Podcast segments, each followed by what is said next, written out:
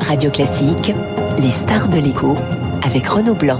7h15 sur Radio Classique. Des infections au Covid qui explosent en Chine, des tests à nouveau du côté du Japon, des États-Unis et de l'Italie, un exécutif français qui réfléchit à des mesures adaptées. La situation est-elle aussi explosive qu'il y a trois ans? C'est bien sûr la grande interrogation. Bonjour Dominique Costagliola. Bonjour. Vous êtes épidémiologiste, directrice de recherche émérite de l'INSERM. Cette explosion des cas en Chine qui a mis fin à sa stratégie euh, zéro Covid il y a euh, quelques jours vous inquiète-t-elle? Bah, Elle m'inquiète surtout pour les Chinois. Parce que voilà, euh, donc tout un tas de variants Omicron qui arrivent sur une population qui qui n'a pas une bonne immunité parce qu'il y a eu pas beaucoup d'infections, pas une vaccination avec un vaccin pas très efficace, pas de rappel, et en particulier pour les personnes à risque. Et on va voir en vraie grandeur que Omicron n'est pas mild comme on a prétendu qu'il l'était. Ce qui nous a euh, protégés, nous, c'est qu'on avait un bon niveau d'immunité parce qu'il y a eu beaucoup de vaccinations euh, liées à l'utilisation du pass vaccinal au moment où il est arrivé en décembre dernier. On, on serait à près de 40 millions de contaminations par jour en Chine. Oui, comme, euh, comme partout, il est probable que ce chiffre est sous-estimé. Sous-estimé, vous dites, donc ça serait plus oui, encore. Bien sûr, parce que ça dépend du nombre de tests qui est fait, puisqu'on ne diagnostique que les gens qui sont testés, plutôt donc des gens qui sont symptomatiques. Et en général, on ne fait pas de tests les personnes qui sont asymptomatiques. Euh, donc le vrai chiffre est probablement plus élevé que celui-là. La, question, c'est de savoir si euh, il y a un risque d'émergence de nouveaux variants venus venus de Chine. Est-ce que ce risque est réel pour vous? Ce risque, il existe partout où le virus se réexplique. Donc, il existe tout aussi bien chez nous, où il y a quand même une circulation active du virus, même si en ce moment c'est un peu moins actif que ça ne l'a été. Euh, donc, le nouveau variant, euh, peut-être qu'il viendra de Chine, mais peut-être qu'il viendra d'ailleurs, euh, d'autres pays où l'épidémie le, continue de flamber. Alors, Hier, pardonnez-moi, hier sur notre antenne, Brigitte Autran, hein, euh, la présidente du comité de veille et d'anticipation euh, des risques sanitaires, précisait que pour le moment, on n'observait pas en Chine des variants très différents de ce que l'on connaît en Europe, mais que tout pouvait évoluer très vite. Absolument, je suis entièrement d'accord. Hein. Pour l'instant, sur la base, en tout cas, des séquences que les Chinois déposent sur les sites internationaux, on a euh, des variants un peu différents qui circulent au nord et au sud de la Chine, mais qui sont tous des variants euh, qui circulent également en Europe et qui sont donc déjà euh, présents sur notre territoire. Dominique Costagliola, êtes-vous favorable à un dépistage aux frontières, à des tests aux aéroports pour tout avion arrivant de Chine? La question qu'il faut se poser, c'est pourquoi on ferait ça? Dans quel but? Si le but c'est d'éviter qu'il y ait des, euh, des gens qui rentrent alors qu'ils sont infectés, euh, prenons l'exemple de l'avion qui est arrivé il y a deux jours à Milan et dont on nous dit qu'il y avait 50% des gens qui étaient positifs. Oui. Mais les gens qui étaient négatifs et qu'on a donc laissé rentrer sans aucun problème, eh bien ces gens-là, euh, ils ont passé une dizaine d'heures avec l'autre moitié de l'avion qui était contaminée. Et vous croyez qu'il n'y en a aucun qui l'a attrapé?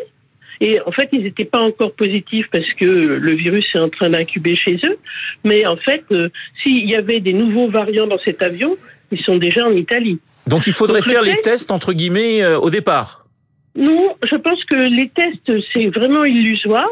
Parce que de la même façon, il peut y avoir quelqu'un qui n'est pas infecté, qu'on ne détecte pas et qui, qui devient finalement infectieux pendant le voyage.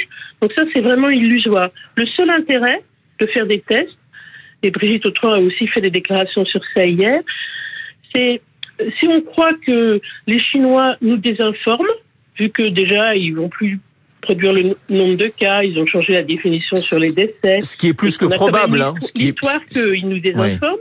Alors, euh, on va surveiller nous-mêmes quels sont les variants. Et donc, le seul intérêt de faire des tests, c'est de faire une PCR et pas un test rapide. Et puis, de, derrière, de faire le séquençage quand c'est positif. Et c'est la seule façon à ce moment-là de surveiller s'il y a un nouveau variant qui arrive de Chine.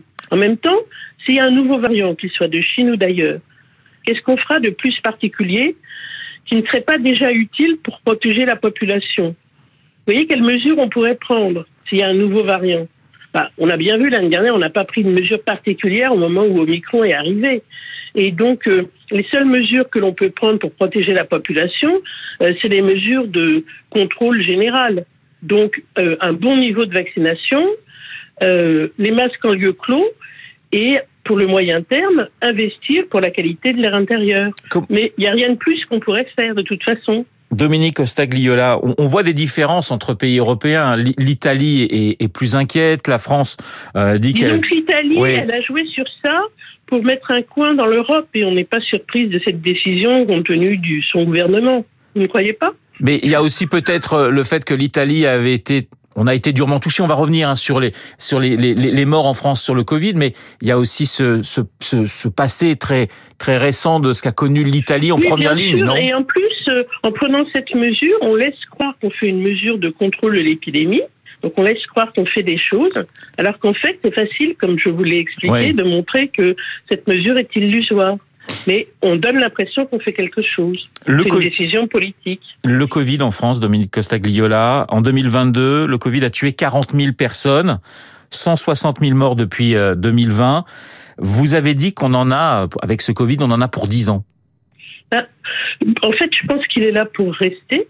Ouais. Et je pense que ce qu'il faut, c'est investir sur le moyen terme, sur la qualité de l'air intérieur, de la même façon que au 19e siècle, on a euh, investi sur l'assainissement de l'eau et la mise à disposition de toilettes pour éviter tout un tas d'épidémies qui sévissent encore dans les pays où l'accès à l'eau et l'accès aux toilettes n'existent pas.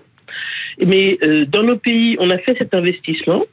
Et ne pas faire l'investissement sur la qualité de l'air intérieur, c'est refuser de faire ça. Et ce serait la seule façon de combattre au long cours euh, les infections respiratoires, que ce soit la Covid, la grippe, la bronchiolite ou d'autres infections respiratoires. Il y avait eu des promesses hein, faites pendant la campagne électorale justement sur la, qualité de l'air à l'intérieur. Oui, on, était censé euh, en voir les effets d'ici la fin de l'année. Je pense qu'on est mal parti pour ce point-là. Je pense malheureusement que les promesses n'engagent que ceux qui les écoutent, comme d'habitude.